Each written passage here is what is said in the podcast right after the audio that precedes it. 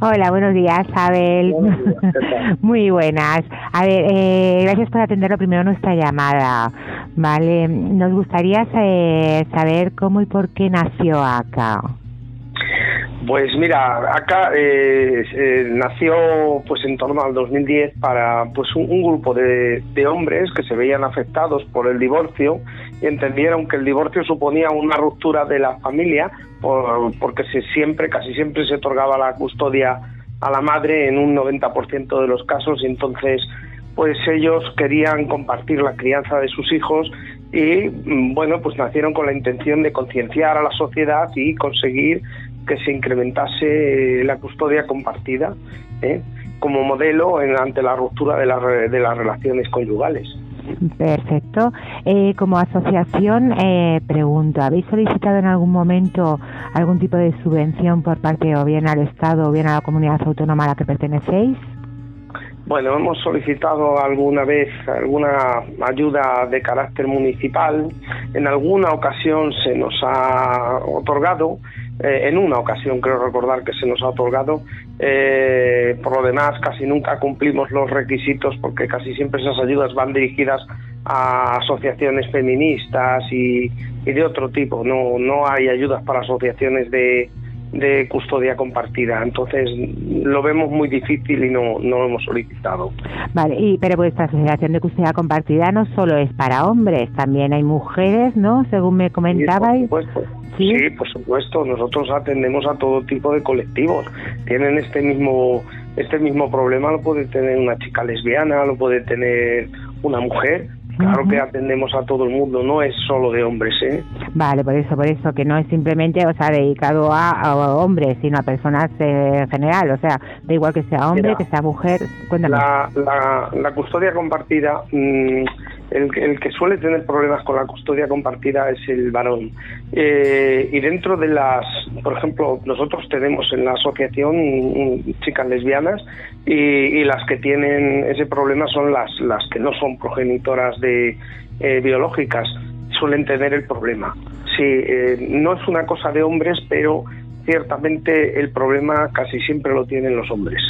Perfecto. Si no recibís eh, apenas eh, ayuda económica, eh, ¿cómo, ¿cómo sostenéis? Eh, supongo que a través de socios en la asociación o cómo? Nosotros tenemos una cuota, pero una cuota muy pequeñita para funcionar. Nosotros tenemos una cuota de 5 cinco euros al mes y, con eso estamos funcionando lógicamente muy limitado. Nosotros antiguamente hacíamos un congreso internacional de custodia compartida, pero nos lo, nos lo vetaron las feministas y a partir de entonces no hemos podido hacer.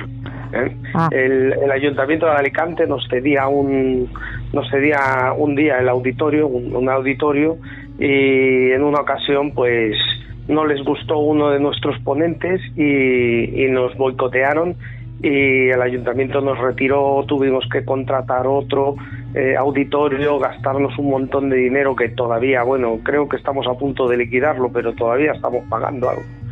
Eh, y entonces no hemos podido hacer más. Si no tienes ayuda pública, mm, la difusión de, es, es, muy limitada. Vale. Eh, ahora mismo, ¿cuántos socios sois actualmente en la actualidad? Perdóname. Sí, preguntaba que cuántos socios sois ahora en la actualidad. En, pues alrededor, de unos, alrededor de unos 300. 300 socios, tanto mujeres, hombres, eh, de todo. Vale. Sí, sí, hombres y mujeres, sí. Perfecto. Eh, otra pregunta, cuando una persona, ¿vale?, es denunciada por supuestos malos tratos falsos y se pone en contacto con vosotros, ¿cómo le ayudáis? Porque sabemos que económicamente, efectivamente, un proceso judicial es excesivamente caro, ¿no? Y hay muchas de esas personas que no pueden hacer frente a eso. Entonces, aparte también del daño psicológico, ¿cómo procedéis vosotros?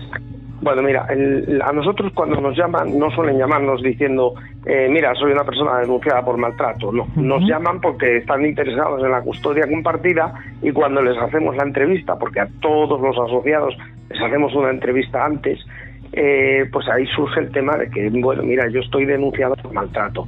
Eso en principio no supone que nosotros no vayamos a asociarle, nosotros le asociamos, por supuesto, y la ayuda viene después en las reuniones, nosotros tenemos un chat, a los problemas que van pasando. Eh, eh, o sea, van pasando a diario, ¿sabes? Y nosotros estamos ahí, entre todos, pues tenemos un acervo que más o menos lo que no le ha pasado a uno le ha pasado a otro, pero además nosotros en la asociación tenemos eh, tenemos un abogado en ejercicio, tenemos más abogados que no ejercen, eh, hay profesores universitarios, tenemos una junta muy bien nutrida. Y eh, pues entre todos le, le solemos dar ayuda a enfocar su problema, porque la ayuda jurídica se la tiene que buscar él con el letrado que le elija. A veces elegirá el letrado que tiene la asociación, pero normalmente suelen ya venir con su propio letrado. Entonces, lo único que, le, que sí le facilitamos, pues alguna sentencia que sabemos, que porque nosotros estamos en contacto con otras asociaciones y nos pasan la jurisprudencia más moderna, en fin, nos mantenemos muy al día. Y te he de decir que casi siempre se desestiman. O sea, la, la gente que viene a la asociación buscando una custodia compartida tiene una, a lo mejor tiene una denuncia eh, pero que luego al final esa denuncia se desestima. En el, yo te diría el 90% de los casos, ¿eh? Pero si se desestiman, entonces significa que es que no hay pruebas suficientes, pregunto, ¿eh? No, no lo sé, porque yo sí que he visto... sí, perdona, dime. Las desestimaciones son por varias causas. Una es porque no se han presentado pruebas suficientes, entonces ese señor es inocente, no se le puede calificar de otra manera. También porque mm, no se ha llegado ni siquiera a juicio. No se llega a juicio a veces porque no, eh, pues el testimonio de la mujer, por ejemplo, es tan inconsistente que el juez no, no considera que se pueda llevar eso a juicio. También no se llega a juicio, pues, pues porque mm, lo que se denuncia no es delito. ¿Eh? Por ejemplo, mi marido es que no me deja pasear el perro. Bueno, eso no es delito de ecuaciones. Entonces, pues, pues va y se archiva. Entonces, hay el 80% más o menos de las denuncias se archivan o, no salen adelante, no prosperan. Bien, y si eso es así, ¿por qué no aparece en las estadísticas de que tenemos todos, que podemos ver en el Poder Judicial, ¿no? en, el, en el Consejo del Poder Judicial, o en las mismas, eh, cuando tú hablas eh, con asociaciones feministas, no te dicen, no, porque es que hay 166.000 denuncias, tal, sí, de las cuales solo prosperan un 20%, es así, ¿no? Según más o menos lo que me dices. Sí, sí, estos son datos oficiales de ellos, o sea, lo único que hay que hacer es buscarlos y claro, luego sí, hay que, hay que sumar y restar ¿sabes? Eh, porque no te los facilitan así tan claros como te los estoy diciendo yo. Solo hay que saber sumar y restar de los propios datos que dicen ellos. Lo que no sabemos, lo que no sabemos es la cifra de detenciones. La cifra de detenciones porque eh, sospechamos que se detiene al 100% de, de los hombres que son denunciados. Luego el 80% pues eh, quedan en libertad y sin cargos, pero la detención la sufren. Eh, y esto en la fase de divorcio te hunde emocionalmente. Una persona que, que está ya mal porque se encuentra eh, anímicamente mal por un divorcio, de repente le lleva a la Guardia Civil y le lleva en un calabozo, por mucho que dentro de tres meses este señor salga suelto, en el divorcio este señor ya ha quedado mm, psicológicamente destrozado. O sea, ya no puede abordar una defensa como, como la abordaría una persona que no ha sido denunciada. Eh, esto es como, como cuando al, al, toro salen y le pican o le clavan las banderillas, que, que lo único que hacen es para quitarle fuerzas, pues al hombre le pasa lo mismo. ¿eh? Los hombres se hunden ¿eh? y algunos se suicidan. ¿eh? Efectivamente, que han desaparecido de hecho los datos de suicidios de los hombres que estén en procedimiento de divorcio. Eso hace años que lo han quitado del medio, ¿no? Muchos hombres se suicidan y, date cuenta que el delito de homicidio incluye la inducción al suicidio. Eh, no se investiga cuando cuando me hace gracia cuando una feminista me dice que los, los hombres matan más que las mujeres eh, 50 mujeres al año matan los hombres, las mujeres yo no recuerdo la estadística, algunos menos, pero nunca se investiga la inducción al suicidio. En España no hay mm, condenas por inducción al suicidio, porque cuando se suicida un hombre, se, bueno, un hombre o una mujer, cuando hay un suicidio la policía activa y ya está, no, no investigan la inducción y eso está enmascarando muchos hombres que se han suicidado porque han sido inducidos por sus exparejas.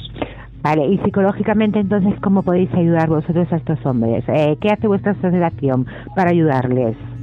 Yo creo que es una herramienta muy eficaz la asociación porque lo primero que hace un hombre cuando llega aquí es que se encuentra que su problema lo sufre mucha gente.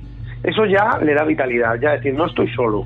Le, enseñamos a ver que esto no es ninguna lacra social y le enseñamos a, ver que hay muchas maneras de defenderte de ello.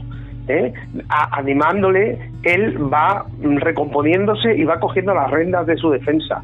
Ya te digo que yo creo que de los que vienen a la asociación, mm, recuerdo algún caso que ha sido condenado, pero yo creo que la gran mayoría han sido absueltos y además es que vienen muchos con esta con, con denuncias. ¿eh? O sea, yo de hecho cuando llegué a la asociación yo llegué buscando información sobre la custodia compartida y a mí no me habían denunciado y en la asociación me dijeron, bueno, pues te denunciarán. Digo, pero si yo no he hecho nada malo, dice, bueno, pero en cuanto que lo coja la abogada y vea que tú pides la custodia compartida, te, denunciarán. Y oye, el mismo día que se enteró, me denunció. Efectivamente, porque nos has comentado que tú habías sido el único español en ganar un habeas corpus. Eh, Para la gente que no entiende este concepto, eh, ¿qué significa? Bueno, eh, yo gané un, El habeas corpus es un remedio para luchar, es, la garantía del derecho a la libertad, va asociado al derecho a la libertad. Cuando a ti te detiene alguien que no es un juez, tú puedes impugnar esa detención ante el juez. Para impugnar la detención ante el juez necesitas saber eh, por qué motivo te han detenido y que ese motivo que se alega eh, se refiere a los hechos. Porque eh, entiéndeme, a ti te pueden denunciar por un delito. A mí, a mí, por ejemplo, me detuvieron y me dijeron se le detiene por un delito eh, de violencia de género. Ya, pero oiga, dígame qué es lo que he hecho, porque a lo mejor sacar al perro no es delito y yo lo puedo impugnar. Dígame los hechos. Y no me dijeron los hechos. Te meten ahí en un calabozo y no te dicen nunca qué hechos concretos has hecho tú para que te detengan. Entonces yo lo impugné por eso, porque yo sabía perfectamente que el artículo 520 de la Ley de Enjuiciamiento Criminal dice que te, al, al, detenido se le informarán de los hechos. Además había una directiva que entonces después de mi detención y después de la sentencia, esa directiva se tuvo que transponer porque no la había, no la había traspuesto el gobierno y, la tuvo que transponer en, en, la ley y son los, los derechos de información al detenido. Entonces, eh, yo denuncié básicamente por eso y también porque a mí me dijeron que ya habían terminado en las diligencias, pero que me quedaba hasta el día siguiente en el calabozo. Y dije, no, ha traspasado el límite de que se me puede tener, solo se me puede detener por el tiempo preciso para esas diligencias. Y, en fin, es, un remedio contra una detención ilegal, pero ahí no invocas cuestiones de fondo ahí no se trata de invocar, mire, es que yo no he hecho esto, es que yo de lo que se me acusa soy inocente. Ahí no se trata de eso. Se trata de que la policía cuando te detiene no se coge y se detiene al 100% de los, de, de los denunciados y luego ni se les dice por qué se les denuncia ni nada de esto. ¿Entiendes? Era una forma de luchar contra la detención ilegal. Y ahí, bueno, pues la juez, mm, la juez no, no compareció, se puede leer en mi sentencia, la juez no compareció, eh, hubo una serie de irregularidades y al final el Tribunal Constitucional me dio la razón. Perfecto. Eh, ya por último, Abel, agradecerte por supuesto eh, que hayas entrado con nosotros y sí que me gustaría eh, para personas que están en Alicante, porque vosotros sois una asociación de Alicante, vale, que se quieran poner en contacto con vosotros porque están sufriendo actualmente pues todo este infierno, ¿cómo pueden hacerlo? ¿A través de qué vías? Pues mira, tenemos un teléfono de la asociación, el 623 185 022 y tenemos también un, eh, eh, un mail de la asociación para esto. Es info arroba alicantecustodiacompartida.com. Perfecto, todo junto, ¿verdad? Alicante custodiacompartida.com. Sí. Pues eh, te agradecemos mucho que nos hayas atendido, Abel. Y bueno, pues esperemos hablar en algún otro momento de otra asociación a la que perteneces, que también es un es un es un tema muy interesante, el tema de la sustracción internacional de menores, ¿verdad? Muchas gracias. ¿eh? Venga, muchas gracias a ti, Abel. Hasta luego, hasta luego.